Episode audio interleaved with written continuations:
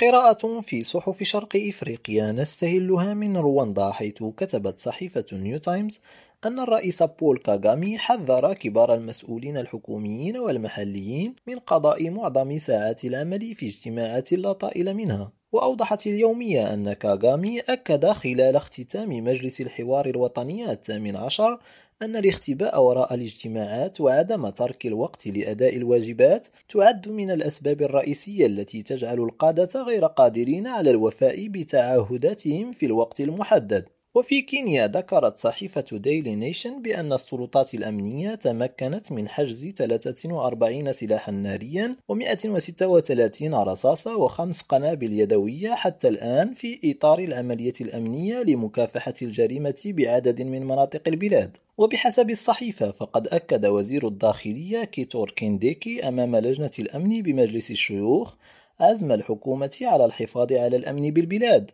موضحا أن فترة العفو عن تسليم الأسلحة لن يتم تمديدها.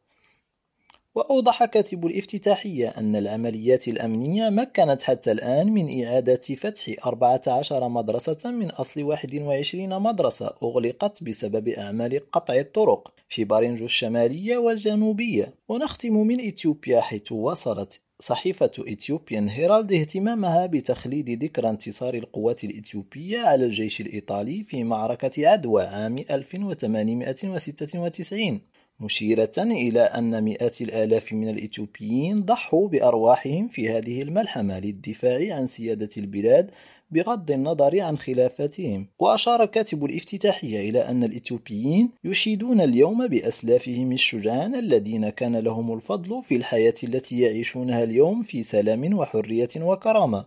يونس بوزريدة ريم راديو كيغالي.